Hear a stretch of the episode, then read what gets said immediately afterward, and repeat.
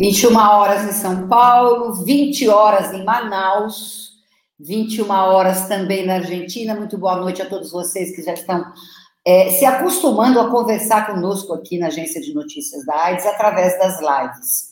Faz mais ou menos uns três meses que nós iniciamos essa possibilidade de comunicação. Eu via, doutora Adélia, o povo fazendo live todo dia, era um monte de live, porque afinal de contas, o ser humano precisa se comunicar. Né, Beto? Não é? Doutora Guilhermina, que seja bem-vinda a, a nossa, nossa conversa. Vamos tentar falar um pouco em espanhol, em português, em portunhol, mas vamos conseguir. E eu vi o povo fazendo live, o povo fazendo live, eu falei, puxa, a precisa criar um espaço de lives, porque normalmente as pessoas do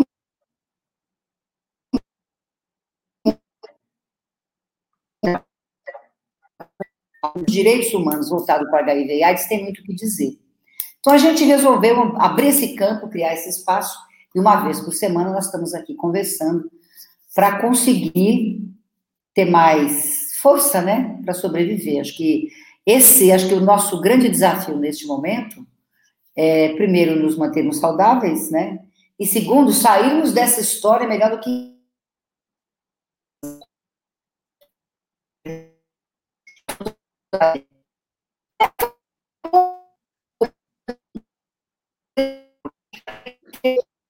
Beto de Jesus cozinha tudo o que pode, possa se imaginar. Desde pollo, frango, hasta bifes de chorizos maravilhosos. E ele publica no Facebook, doutora Adele. Eu Qual sei, foi a receita que você mais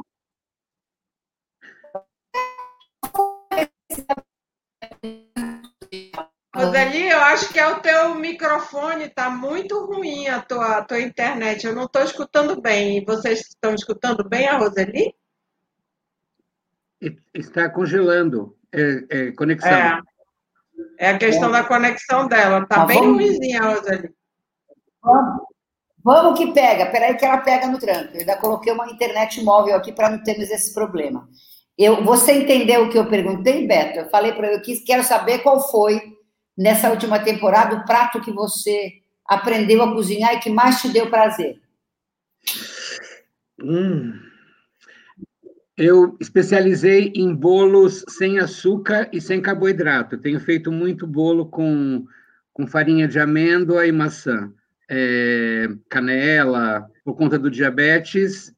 Então, eu tenho aproveitado isso. Então, estou ficando um pouco mais esperto na produção de doces.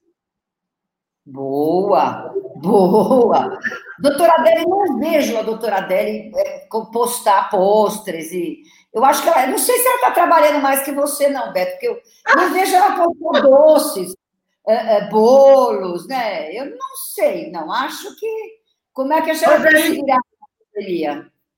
Na pandemia, eu fiquei viciada em exercício físico. Eu faço todos os dias uma hora, uma hora e meia de musculação, esteira, piscina, tenho comprado um monte de pequenos aparelhos, não esses aparelhos grandões, mas halteres, elásticos, até emagreci na pandemia, na contramão de todo mundo.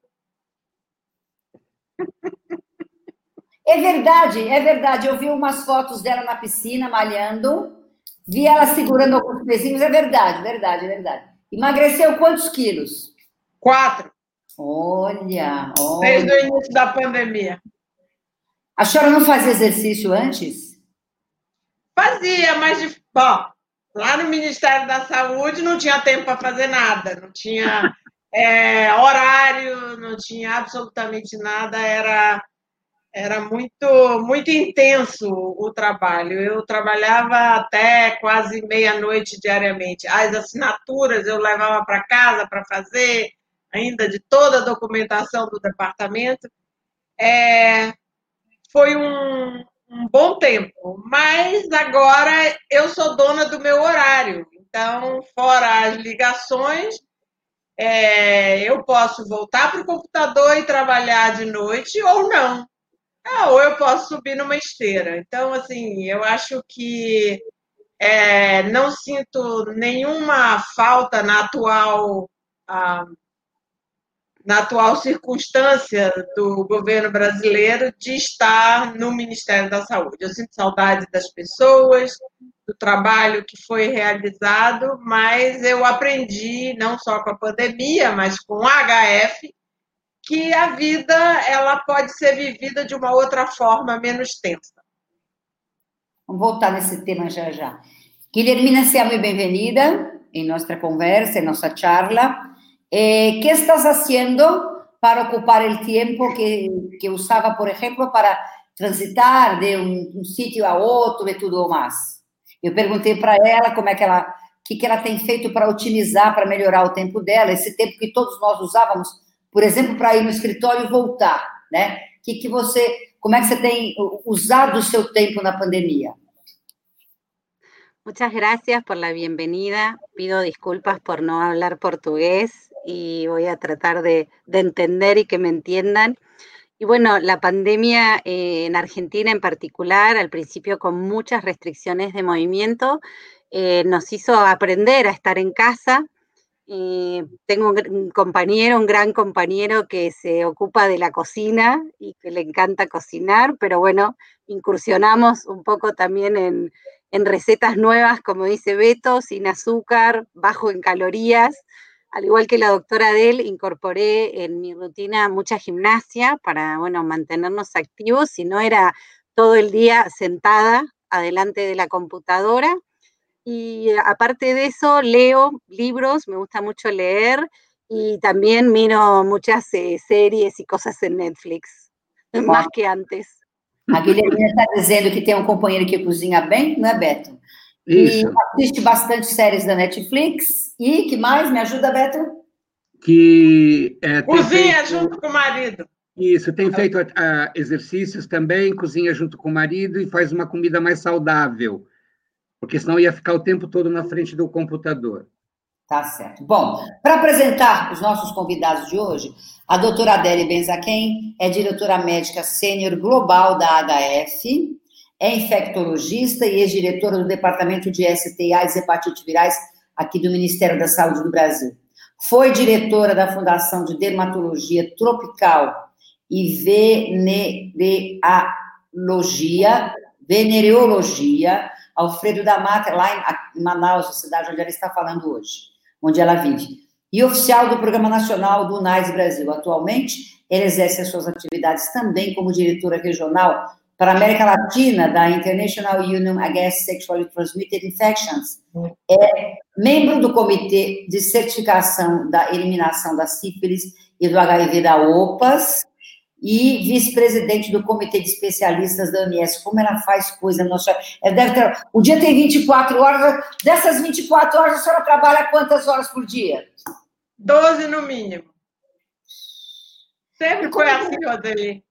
Como é que a senhora divide suas atividades? Bom, eu acordo todos os dias às sete da manhã, e aí tomo café, leio o jornal e sento no computador. Interrompo por uma hora para almoçar, volto para o computador novamente. De tarde, geralmente, eu largo o computador, faço uma hora de, de exercício e volto.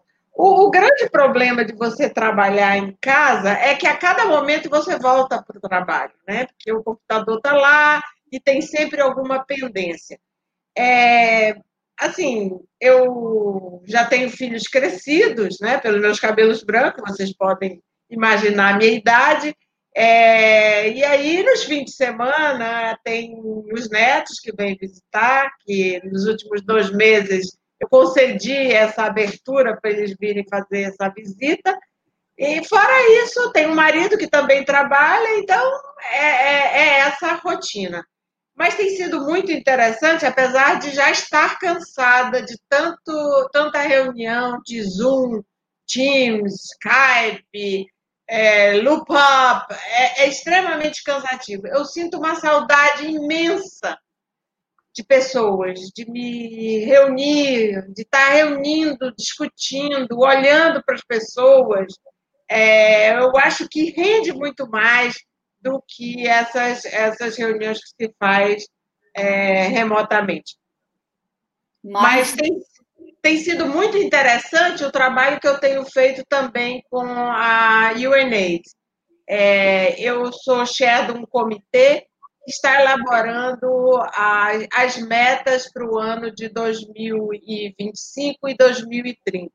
Isso tem sido bastante interessante, é, essa, essa atividade, ah, nos últimos quase dois anos.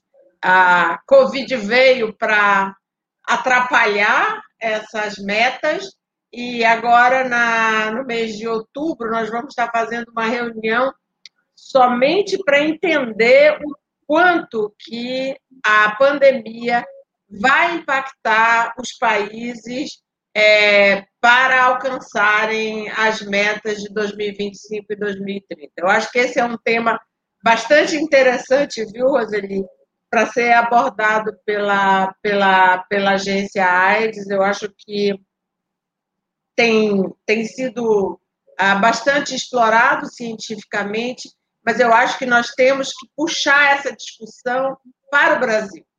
É, eu tenho falado muito na reconstrução do, do programa para poder minimizar ou mitigar esse, esse impacto da Covid. Tá, vamos, vamos falar um pouquinho aqui também. Beto de Jesus é, é, é, gerente do programa da HF no Brasil, é educador de formação, consultor em diversidade sexual e gênero para organismos nacionais e internacionais, públicos e privados. É membro fundador da Parada do Orgulho LGBT de São Paulo, foi secretário da International Lesbian, Gay, Bisexual, Trans People and Intersex Association de 2003, 2003 a 2008, de 2011 a 2016, e é diretor da ABGLT, Associação Brasileira de Lésbicas, Gays, Bissexuais, Travestis, travestis Transsexuais e Intersexos. Gente, a doutora Adélia trouxe um, já uma conversa interessante que antes a gente tinha uma meta de, de segurar eh, eh as infecções pelo HIV, o 30, 30, 30.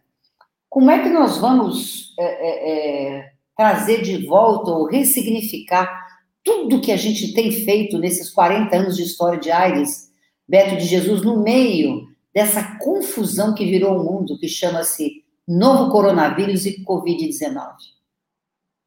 É, eu, eu, eu, talvez inverteria a pergunta. Eu acho que tem uma questão extremamente importante que a gente não tem levado em consideração o aprendizado que nós temos com a questão do HIV é, para a Covid-19. Acho que tem muita lição aprendida que a gente deveria desenvolver. Acho que Hoje a gente está discutindo uma questão super importante, que são os jovens como vetores. E a gente iniciou a epidemia do Covid falando em grupo de risco. E jovem não é grupo de risco, porque a expressão grupo de risco é um equívoco. Nós estamos falando de pessoas mais vulneráveis. Então, quando eu estabeleço o grupo de risco, eu tiro as pessoas que não fazem parte desse grupo. E aconteceu a mesma coisa com HIV, quando disseram que HIV era uma questão de gays, e colocou os gays, as pessoas com drogas, profissionais do sexo, são populações mais vulneráveis. Eu acho que a gente tem muito que aprender em relação a isso, e é triste ver pessoas especializadas e queridas utilizando essa expressão grupo de risco ainda. Não custaria nada falar de populações mais vulnerabilizadas por questões de comorbidade, por questão de obesidade, por outras questões. Então, é um erro que a gente comete, muito o que aprender com HIV. Em relação ao HIV, eu acho que a gente é, precisa começar a gente está muito enquadrado, muito encaixado, muito engessado. Quais são as formas de entrega de medicação? O Brasil não entrega, não entrega medicação por correio, por exemplo. Ou é nesse lugar, ou não é em outro lugar. A gente é muito limitado ainda em algumas questões de como você tem acesso a essa medicação. Um monte de gente ficou sem medicação por uma série de fatores. Então, eu acho que a gente tem que aproveitar desses momentos, né, dessas dificuldades e transformar isso numa oportunidade. Nós estamos discutindo lá na Clínica do Homem em Recife, já bem avançado de entregarmos a, a TARV para as pessoas que, que, que, que, que acusam uh, positivas no seu teste e encaminhar para vinculação já prontinha, com CD4 carga viral, medicação, e ela vai, não vai ter hiato e ela vai ser atendida o mais rápido possível. Eu acho que a gente tem que aproveitar desses momentos e fazer deles uma, uma, uma oportunidade. Eu acho que uh, a gente precisa ressignificar muito, a gente está uh, um problema super sério que eu acho que é, falando do Brasil, também um pouco do mundo, que é rediscutir a questão da prevenção. Eu acho que a gente ainda está muito antiquado.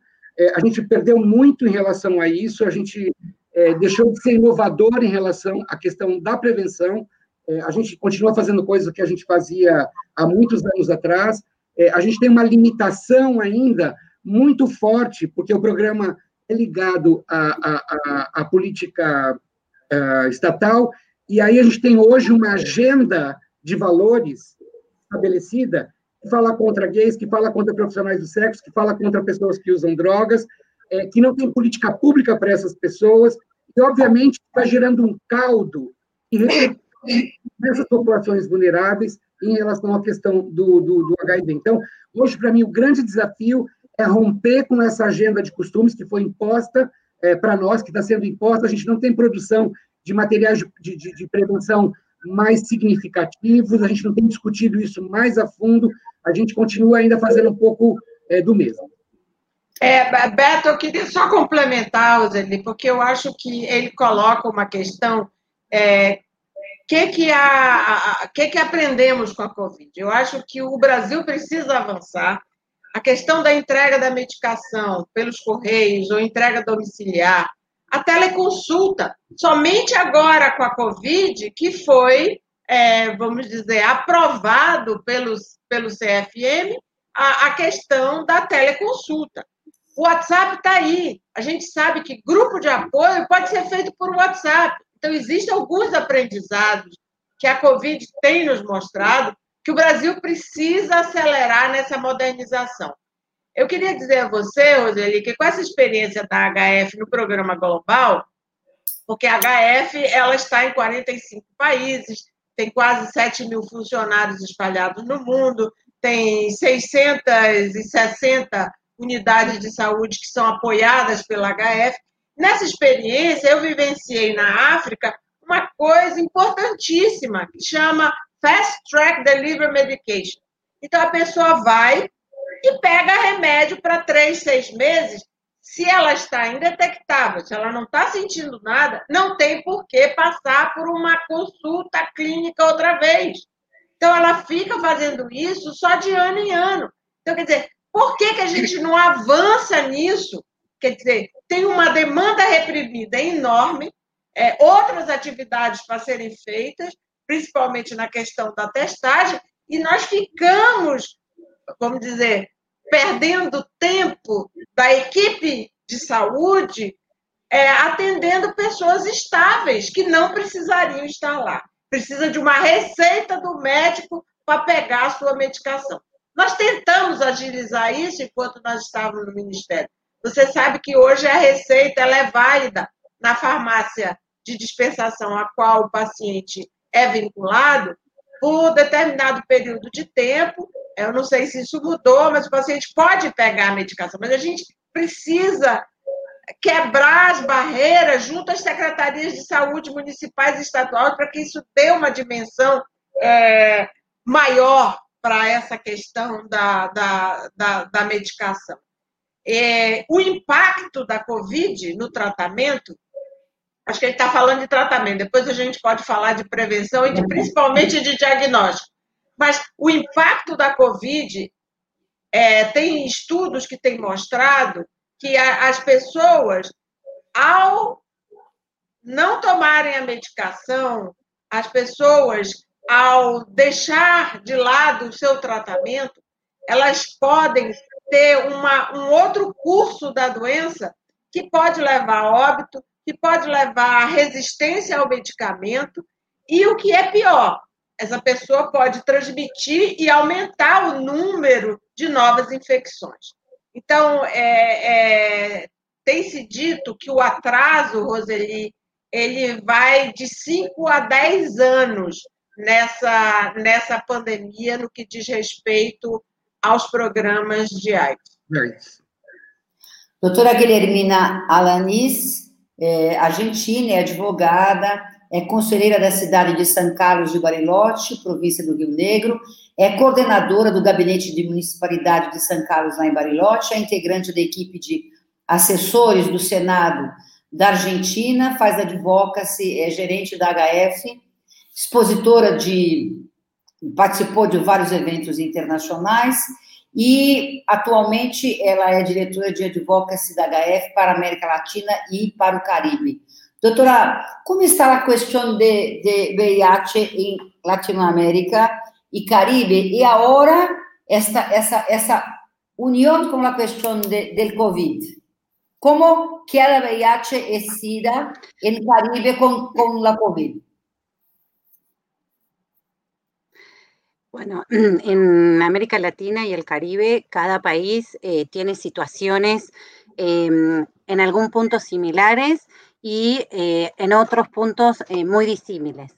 En cuanto a VIH, hay un trabajo común, bastante unificado, siguiendo directrices de, de ONUCIDA, em, que hacen que todos los países trabajemos en pos de las mismas metas. No estamos todos los países de la región en el mismo lugar y con las mismas medidas. Pero ahí es donde también se atraviesan otras temáticas que no son puntualmente de VIH, pero que tienen mucho que ver con las cuestiones que producen incluso cualquiera de las pandemias, y lo vemos en COVID también, que es el estigma y la discriminación de las personas afectadas, que genera muchas barreras para que esas personas accedan a un diagnóstico oportuno, temprano, a una vinculación al sistema de salud, acceder al tratamiento y a poder sostener la adherencia al mismo y de esa manera cronificar sus infecciones.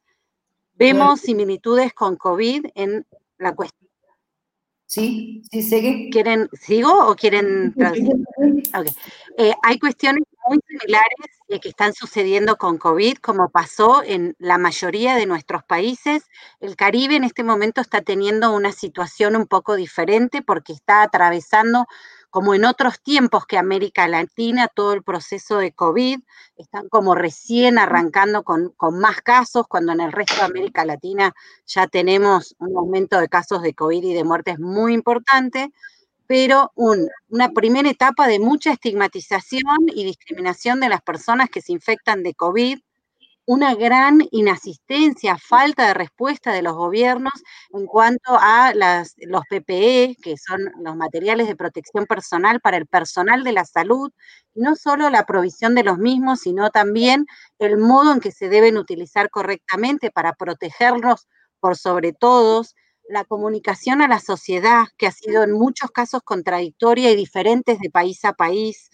Em, las medidas que se han tomado en cuanto a restricciones o no restricciones. Y por eso desde HF, desde el Buró, desde la región, estamos haciendo un llamado a todos los países de América Latina y el Caribe, a los gobiernos, a que adopten una actitud colaborativa, de unificar criterios basados en eh, pruebas y cuestiones científicas que se han probado y se han realizado en distintos lugares y dan resultado. Que unifiquemos la comunicación y la información que le damos a toda la población en pos de justamente preservar más vidas y poder disminuir la cantidad de casos que tenemos. Así como somos colaborativos y hacemos muchas cosas como región y nos ponemos de acuerdo, creemos que hoy, más que nunca, en la reapertura de la mayoría de nuestros países y que vamos a empezar a recircular entre los distintos países de la región, más que nunca tenemos que tener adoptadas medidas que de alguna manera estén unificadas en los criterios para poder mitigar todos los efectos que el COVID está trayendo. Bom, doutor Guilhermina disse que é, um dos maiores desafios hoje é construir uma resposta comum dos países da América Latina e do Caribe para unificar ações. Não é isso, Beto? Me ajuda? Fala um pouco. Um dos, principais, um dos principais problemas da região em relação HIV e AIDS é a discriminação, que é o que a gente vê também em outros países é, do mundo, não é? E também ainda no Brasil. Isso. E mais, Beto? O estigma e discriminação está gerando barreira para um diagnóstico oportuno ele está gerando barreira para vinculação e adesão ao tratamento, né? Ah, em relação à Covid, ela fala que ah, uma situação muito particular agora no Caribe, que está vivendo novos casos, aquilo que a gente viveu alguns meses atrás, isso está acentuado no Caribe agora, é, que está iniciando uma fase é, mais pesada e mais forte de, de, de novas infecções, né? Está é, dizendo de uma falta de resposta dos governos, a falta de equipamentos de proteção individual para os trabalhadores e trabalhadoras de saúde. É, e também há um problema gigante, é a questão da comunicação contraditória, é, que foi dada, isso aconteceu aqui no Brasil e acontece também em outros, em outros países, né? E a HF tem feito um, um chamado é, para unificar critérios baseados em evidências científicas, porque a partir do momento que abrem as fronteiras entre os países da América Latina, é importante que você tenha medidas que sejam semelhantes para você mitigar, é, diminuir, minimizar uh, uh, os efeitos da Covid em relação a esse novo trânsito de pessoas entre os países. O Adélio falou para nós um pouquinho das, é, né, das, dos ensinamentos que a Covid já está nos trazendo, e eu fico, fiquei me perguntando aqui, será que a gente ainda não é muito conservador em tudo? Porque, veja, é revolucionário você conversar, não deveria ser, mas ainda é revolucionário você ter uma consulta com o médico, como a gente está conversando aqui agora, tá certo? Com certeza. E tudo isso, quer dizer, é interessante, em pouco tempo de impacto que a Covid tem na vida da gente, como a gente já está se transformando. Não é muito louco isso, Beto? Sim. Gui, eh, Mas... Roseli, Roseli está falando que eh, en, este tiempo todo con la cuestión de COVID, cómo que ha cambiado nuestra vida, porque antes no podríamos hacer una cita médica por, por, por telemedicina, y que ahora la, la, la vida cambió y eso es posible ahora, ¿no? Mas, fala um pouquinho de grupo de apoio. É, é, assim, esse, esse, esse, esses grupos de WhatsApp, é porque esse, esse cargo que eu ocupo na, na, na HF, ele engloba não só estar tá fazendo recomendações médicas, está discutindo protocolo, fazendo novas iniciativas, mas também a gente faz uma análise dos dados globais dos 45 países. E eu posso aqui afirmar para você que o impacto da Covid fez redução de testagem, a redução do linkage, nós tínhamos um linkage de quase 90% dos pacientes, fomos para 53% durante o período da, da, da Covid. É, nós tivemos uma, uma redução enorme de novos casos sendo atendidos e nos números mesmos de cuidado. Então, isso é, é, é um impacto estrondoso é, para um programa é, global. É, voltando para esses apoios, então, a, a, como a HF ela é estruturada com pessoas é, como o Beto, que é responsável pelo país, mas o Beto, Brasil, está dentro da América Latina. Então, tem uma diretora para a América Latina, que a gente chama de Biro. Então, nós atuamos diretamente e com todos esses birôs no mundo inteiro. Então, você tem Ásia, América Latina e Caribe, é, África, África, Europa e Índia. Então, são esses cinco birôs que a gente trabalha. Os exemplos eles são inúmeros de como trabalhar com um grupo de apoio. Por exemplo, tem um, um grupo é, na, na Ucrânia que chama Star Club. É aquelas pessoas que começam a ter o, o, o tratamento e que se reúnem num grupo para discutir a questão da adesão. Porque logo no início, quando a pessoa começa a fazer seu tratamento, é onde você precisa é, estar intervindo para que essa pessoa tenha uma adesão naquele momento e futuramente. Então, esse Star Clubs, ele está fazendo todo o trabalho por WhatsApp. Tem uma outra iniciativa que é muito forte na África, chama Girls Act. Eles estão fazendo toda a reunião das, das, das garotas por, por online. Então, assim, não é para parar absolutamente nada das atividades. Eu acho que nós temos os instrumentos. É, o México, na América Latina, é, mostrou que é possível manter a Wellness Clinic, que é uma clínica que atende IST, aberta, fazendo consulta por WhatsApp. E é o que nós estamos fazendo também em Recife. Tem presencial, mas tem também consultas por, por, por WhatsApp. Então, esses exemplos que eu, que eu acredito, eles deveriam ficar no período pós-pandemia, sabe, Roseli? Porque eles, eles, eles incrementam, na verdade, a, o programa. Eu acho que é, é um bom exemplo é, esse, esse incremento. Ou seja, são ações de prevenção e de acolhimento que continuam acontecendo. Exatamente. Exatamente. Acho que a Sem Guilhermina quer. quer... Sem ser presencial. Quem quer falar? Pois sem não, ser presencial, sem ser presencial. Quería, Diga, sí, quería um, sumar a lo que cuenta la doctora Adel del programa también que estamos tratando de fortalecer a todas las clínicas y los espacios hospitalarios que trabajan con HF para después poder trasladarlo, de poder sacar turnos online a través de WhatsApp o de a través de alguna em, plataforma digital. Todas estas cuestiones que COVID está permitiendo, que si bien no es presencia, pero nos acercan. Los que hacemos incidencia política como, como yo y mi cargo, nos permitió también participar de muchas reuniones con mucha gente que antes solo podía ir si tenía los medios económicos para viajar, para estar presente. Creo que eso también es un gran avance para valorar, para que se mantenga a futuro también, que no sea provisorio, que todas estas herramientas que se están dando se puedan mantener porque también rompen barreras pero no olvidarnos que desde las políticas públicas, que es lo que llega a toda la población de todos los países, también se tiene que sostener el mantener los controles y la visita médica por, por, el medio que sea de todas estas enfermedades crónicas. Vimos en muchos países que el mensaje original fue no venga al hospital, no vaya al médico como altísimo riesgo. Eso generó en algunos lugares que muchos niños no sean vacunados, porque la gente tenía miedo de ir al, al lugar donde debía vacunarlos que otros no fuesen a retirar la medicación o a cumplir con su control para poder seguir estando en un estado de salud integral.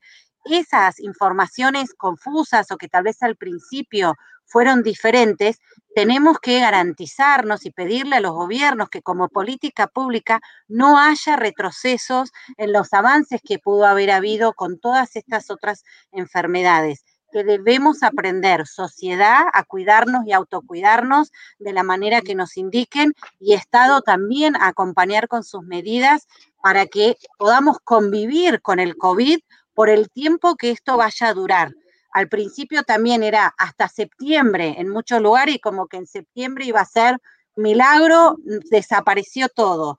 Bueno, no fue así, ahora es hasta la vacuna. Bien, lo de la vacuna también, rigor científico, transparencia en todo el proceso de pruebas para que sea segura, para que nos dé tranquilidad al público, que sea gratuita y universal para todos los habitantes del mundo. Y bueno, en particular nosotros trabajamos por América Latina y el Caribe. Todas esas cuestiones hacen a priorizar a las personas, al respeto de sus derechos humanos, el derecho a la salud integral como derecho humano y que no haya retrocesos, sino que solo sean avances. Doutora Guilhermina está dizendo que é importante que o fato de existir aí é, essas possibilidades de conversa de, de, e usarmos é, todos esses instrumentos que, que a Covid tem nos, nos ajudado a, a, a, a, nos comunicarmos como um todo, que isso não seja usado como um retrocesso para que a garantia de saúde é, é, é, dos países em desenvolvimento não, não fique mais atrapalhada com essa situação, que a saúde é um direito das pessoas, que tem que ser respeitada, e que antes a gente falava, é verdade, a senhora falou de setembro, vai abrir em setembro, já é dia 15, alguma, houve alguma flexibilidade, mas estamos todos conversando de casa.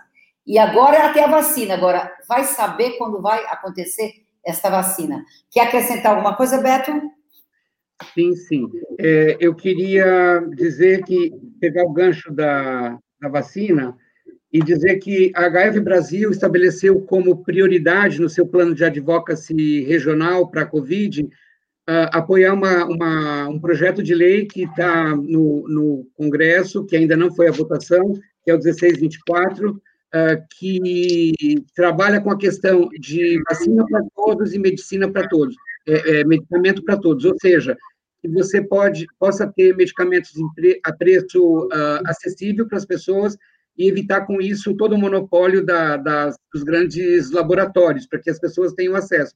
Porque, da forma como está, se a gente não tiver isso como política pública, a, a, gente tem até uma previsão de que não tem agulha para vacinar todo mundo. A gente teve um corte de 35 bilhões de dólares no orçamento da saúde para 2021, no ano que a gente não tem ainda a resposta para a Covid. Então, isso vai impactar diretamente em várias ações da saúde. Então, é extremamente importante que a gente tenha esse, esse olhar é, em relação ao, ao que está acontecendo. Então, apoiar essa iniciativa do projeto 1624, é, projeto de lei, é uma iniciativa extremamente importante e a HF tem trabalhado fortemente para isso. É, essa é uma, uma, prática da HF também em outros países para garantir que as pessoas é, elas tenham acesso.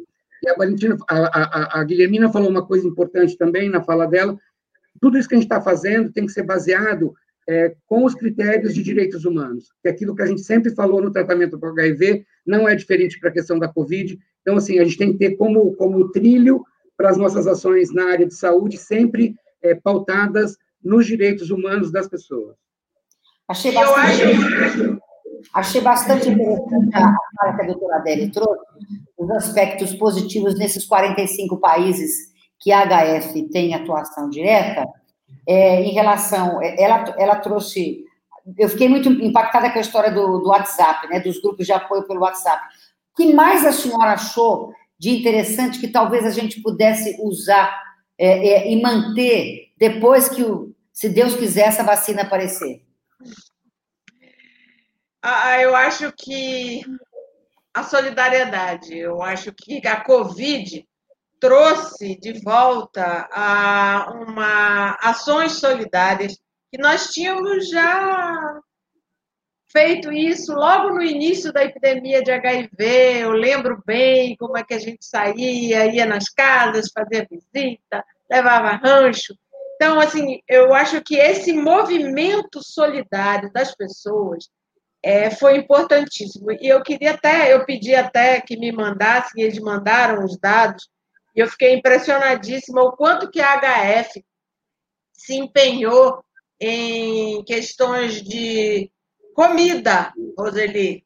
Sim. A HF gastou até agosto, ainda tem um outro round ó, saindo aí no mundo, mais de 3 milhões de dólares, 3,1 milhões de dólares em comida, principalmente para a população mais vulnerável, para trabalhadoras do sexo, para pessoas trans, é, e principalmente para as pessoas vivendo com HIV.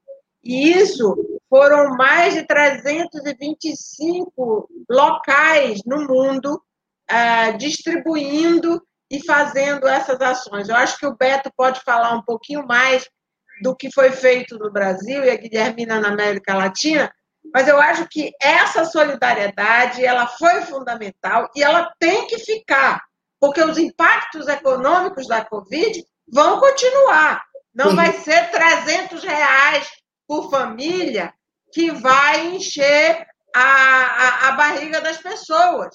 É preciso que essas ações de solidariedade elas se mantenham, é, principalmente é, depois que nós vamos estar sentindo esses impactos econômicos.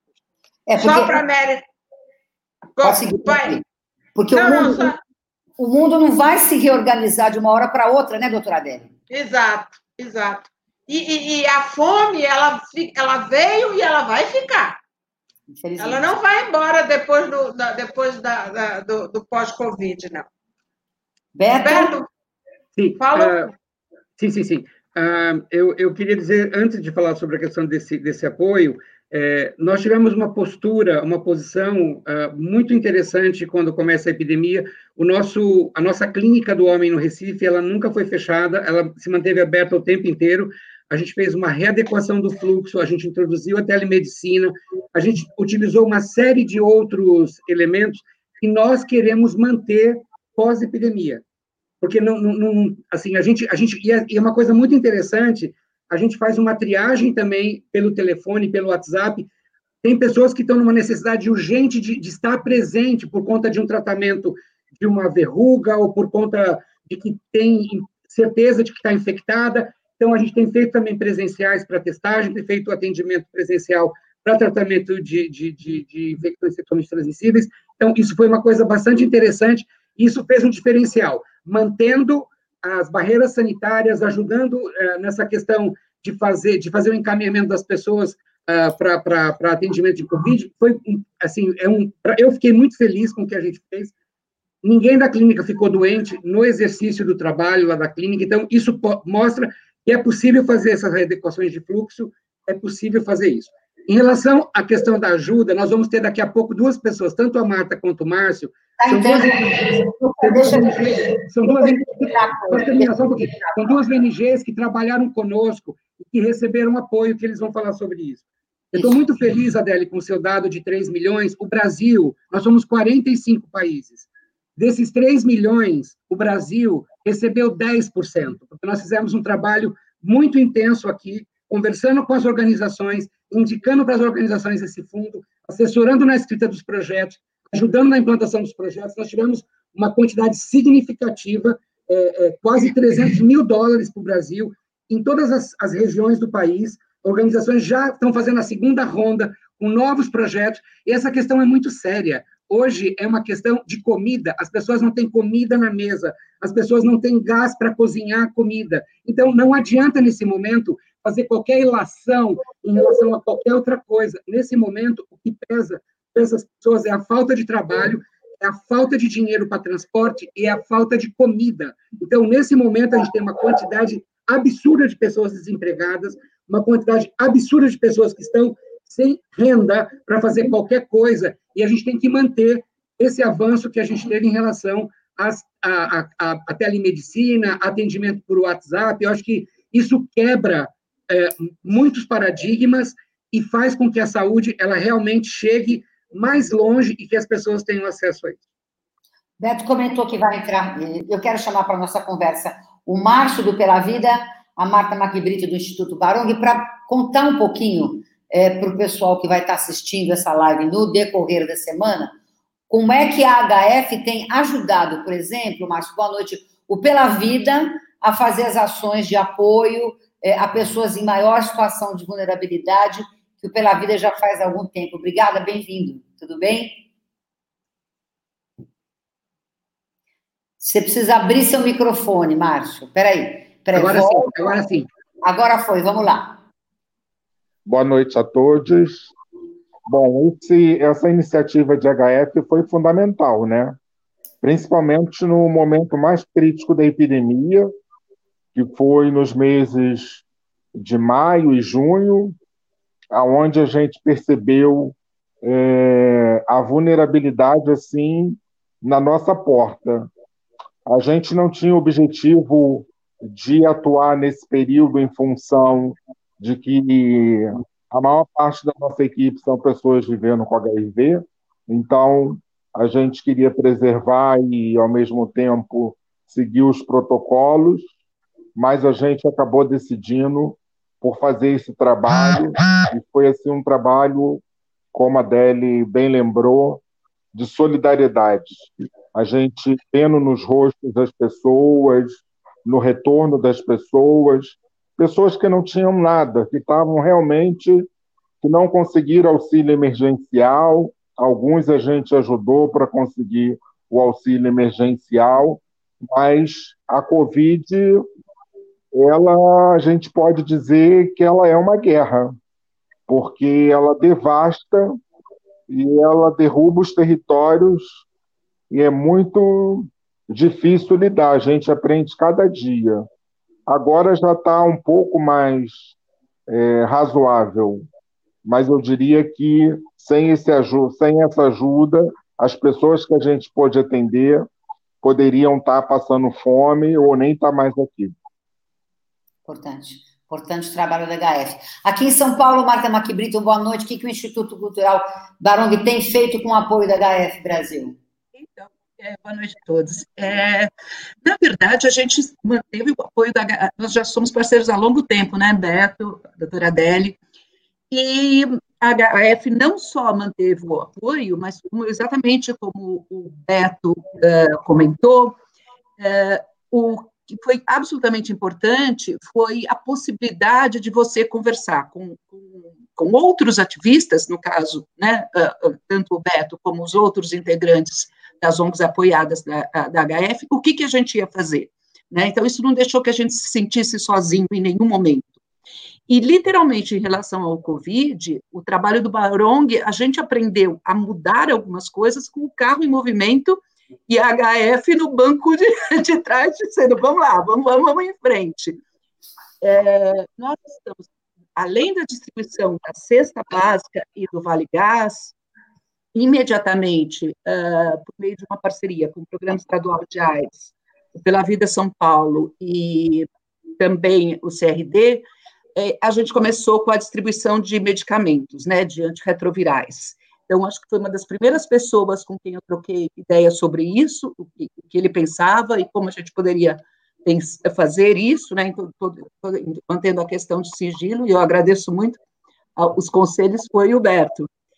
E, e é isso, imediatamente depois o Instituto Emílio Ribas nos procurou, e hoje a gente uh, deve uh, ter atendido, acho que mais de uma centena de pessoas, né? Sendo que a gente vai até o CRT e ao Emílio Ribas, uh, manda os medicamentos por vezes por correio, em alguns casos a gente vai pessoalmente. E os casos, e esses casos que a gente foi pessoalmente, porque justamente eram pessoas que moravam em, em zona de risco, foi a experiência mais interessante, porque é, isso a gente tem refletido juntamente com a HF e a UNAIDS, é quantas pessoas que, que vivem com HIV há mais de 20 anos e por X motivo, por N motivo, jamais tiveram contato com o ANG. Então, acho que é uma crítica que, assim, eu me faço todos os dias, porque eu converso com pessoas que vivem com HIV há 25 anos e só resolveram conversar com alguém de uma, de uma ONG por conta do Covid. Ou seja, o, o, movimento social tem que pensar em alguma coisa também. Alguma coisa também a gente talvez tenha entrado numa zona de conforto, etc., durante todos esses anos, né? Doutora é... deixa eu só, deixa eu pegar esse gancho do movimento social se inventar. Na realidade, a gente está percebendo aqui que o Covid está fazendo todos nós nos mexermos para outros lados e outros movimentos. Como é que são decididas as ações da HF, doutora Adélia? Ah, ela tem, como eu estava te, te, explicando, né? Ela, ela tem o, os níveis locais de país, depois vem o, o das regiões, e nós temos um comitê executivo que se reúne a cada 15 dias na segunda-feira, do qual eu faço parte, e onde estão todos os diretores dos birôs. E de três em três meses tem um que a gente chama um, uma equipe, um board of directors. Então tem o, um outro um outro comitê de diretores onde você apresenta os dados, onde você apresenta as novas iniciativas, e isso é, tem esse feedback que, que volta para o campo, reverbera para o campo. A, a HF, só para explicar melhor, é, é, uma, é uma ONG é, que angaria o seu, o seu recurso prestando assistência é, e vendendo medicamentos para as seguradoras dos pacientes vivendo com HIV nos Estados Unidos. Todo o lucro ele é aplicado nos 45 países do programa global. É, então, a, o, o que eu queria até colocar isso para os telespectadores que estão participando dessa live, mas também para as ONGs, é que talvez seja uma organização, pela forma que trabalha, que tenha estabilidade financeira para o futuro. Porque nós sabemos que a Covid ela vai levar uma crise econômica para as ONGs também. Então, a AHF provavelmente não terá esse tipo de problema, porque ela tem esse recurso garantido que vem é, desse tipo de assistência que é prestada é, no, no, nos Estados Unidos. Quem foi, o é, iluminado, quem foi o iluminado ou a iluminada que teve a ideia de fundar a HF? É uma história bem interessante. Tem até um, um, livro ali na minha biblioteca que eu posso até um dia te emprestar. É, ele se chama Michael Weinstein. Ele é um judeu gay que no início da epidemia do HIV, resolveu criar uma casa para as pessoas irem morrer. Então, ele utilizou todo o dinheiro da família dele, criou o que a gente chama em inglês hospice, né? Para as pessoas irem para morrer, morrer com dignidade. Isso no início da epidemia. E aí teve um maior sucesso esse local, ele abriu um outro. Depois as pessoas não estavam mais morrendo como morriam.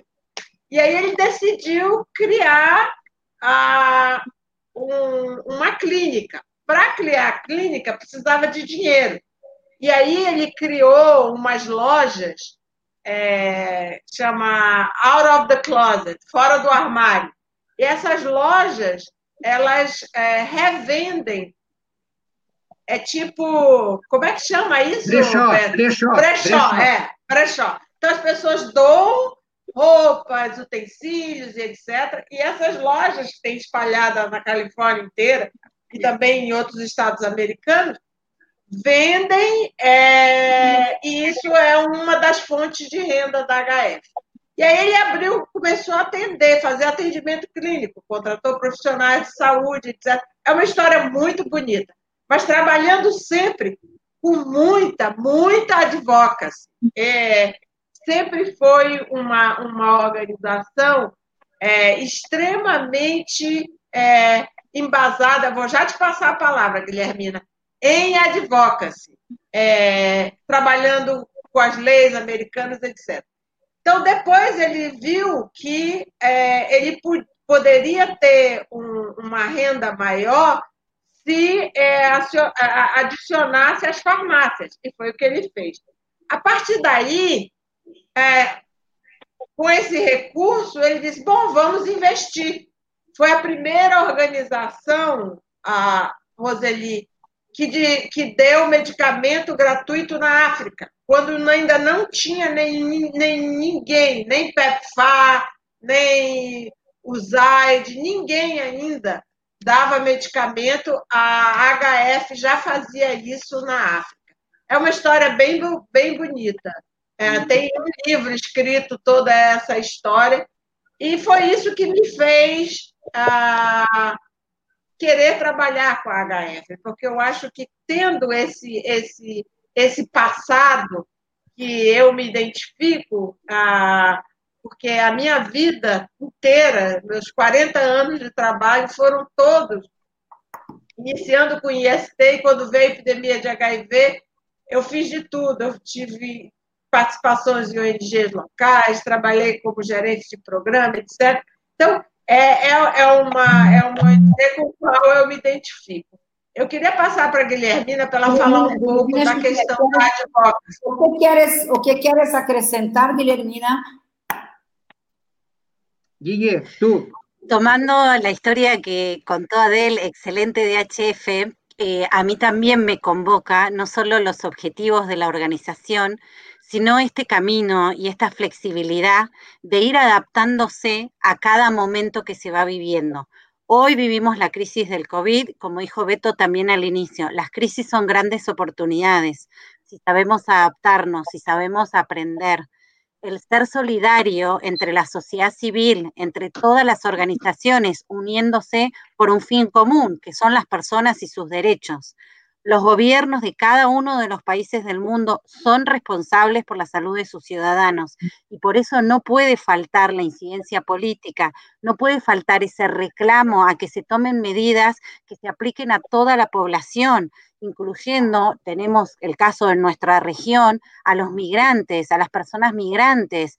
No podemos salvarnos individualmente como personas de ninguna crisis, tampoco de la de COVID y tampoco se van a poder salvar los países individualmente. Si no tratamos de ser colaborativos, solidarios, trabajar en conjunto y transformar las medidas que hoy no están dando el resultado que esperamos, no nos espera nada mejor. Y por eso ahí nosotros, junto a un montón de otras organizaciones y también en conjunto con el gobierno, no en contra necesariamente de los gobiernos, pero sí marcando nuestra postura. Y le quería pedir a Beto si puede pasar el link de la mm, página para que si quieren entrar, que está en portugués, de todas las propuestas que nosotros tenemos en este caso que estamos haciendo ahora en relación a COVID.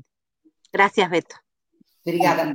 Deixa a página que a gente depois disponibiliza. Okay. Disponibiliza no nosso, no nosso uhum. uh, audição que nós vamos fazer.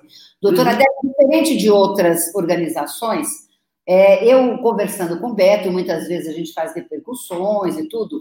HF, é, pelo que a gente compreende, é, permite que os seus diretores tenham é, iniciativa e voz tá certo? Uhum. Outros organismos e ONGs internacionais não costumam criticar governos, ao contrário, HF não.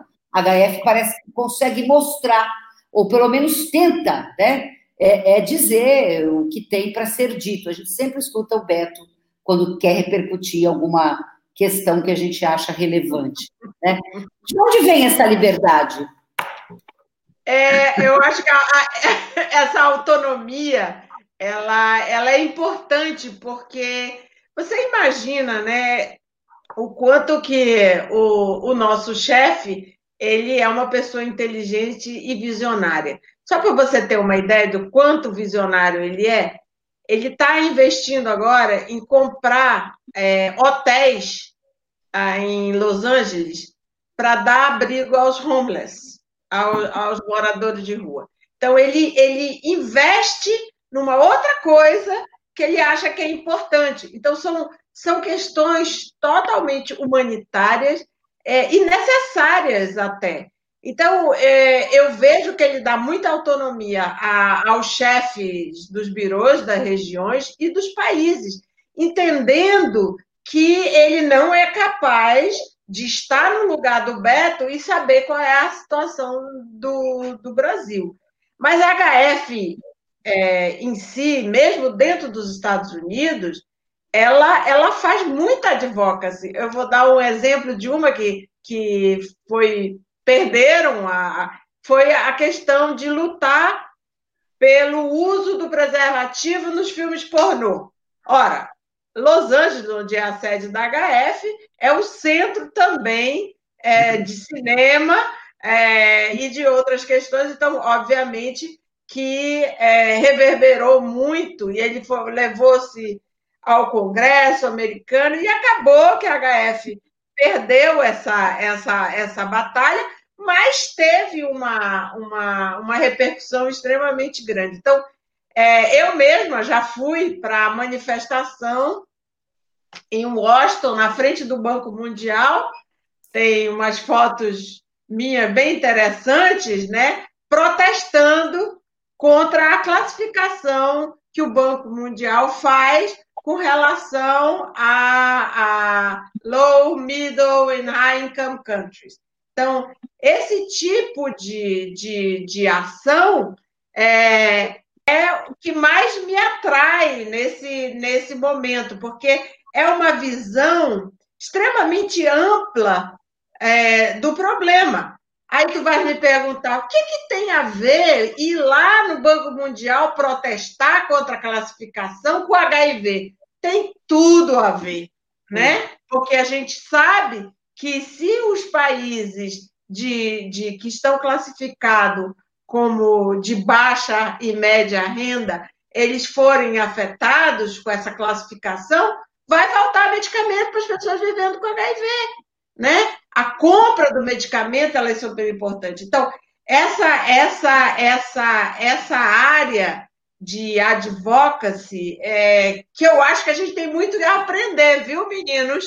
É, é, pela vida, Barong, eu acho que nós, nós estamos vivenciando um momento de desmonte, é, não está se dando a devida importância ao, ao HIV no Brasil e nós precisamos começar a ter uma, uma, uma participação mais ativa, com propostas mais contundentes, sob pena é, de nós termos uma desconstrução de todo esse processo de tantos anos com relação à resposta do HIV no Brasil. Tá certo. 20, olha, 22 horas, parece que o tempo, não é que o tempo voa, O tempo urge quando a gente começa a conversar sobre assuntos tão interessantes como todos esses que a gente conversou aqui. Então, nós já estamos conversando há uma hora eu quero, eu quero trazer sempre um desafio no final, né? Nós falamos um pouquinho do que a AIDS nos ensinou, que a gente pode trazer para a Covid. A gente fala da solidariedade como é, é, ação que deve permear ou nortear tudo que a gente faz quando a gente fala de Covid também, não é? E agora quero, gostaria, como todos que hablamos muito por muito tempo, Guilhermina, e agora temos um desafio importantíssimo. Resumir em uma palavra o que queres deixar para as pessoas eh, que estão acompanhando nuestra live. Por ejemplo, yo voy a dejar una palabra que, que pienso que necesitamos siempre de alegría. Yo dejo alegría. ¿O qué dejo vos? Empoderamiento. Marta. Marta, Marta, muda. muda. o microfone. Marta? Coragem, coragem, coragem, coragem. Márcio? Perseverança.